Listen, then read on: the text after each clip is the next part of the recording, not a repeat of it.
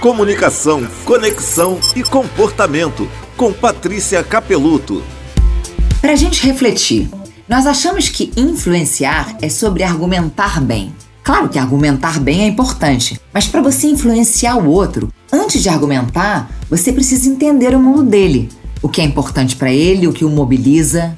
Compreender o mundo do outro nos conecta com ele e ajuda a gente a ter uma argumentação assertiva. Ajuda também a construir confiança, tão importante nas situações e nos diálogos difíceis. Confiança se constrói no dia a dia, nos momentos de interação, mostrando que a gente se importa com o outro. Confiança não se constrói nos momentos de enfrentamento. Nos momentos de enfrentamento, se já houver confiança, fica tudo mais fácil. Se não houver, você vai ter um trabalhinho a mais. Você quer entender um pouco mais sobre comunicação? Me segue lá no Instagram, Patrícia Capeluto, que eu te mostro.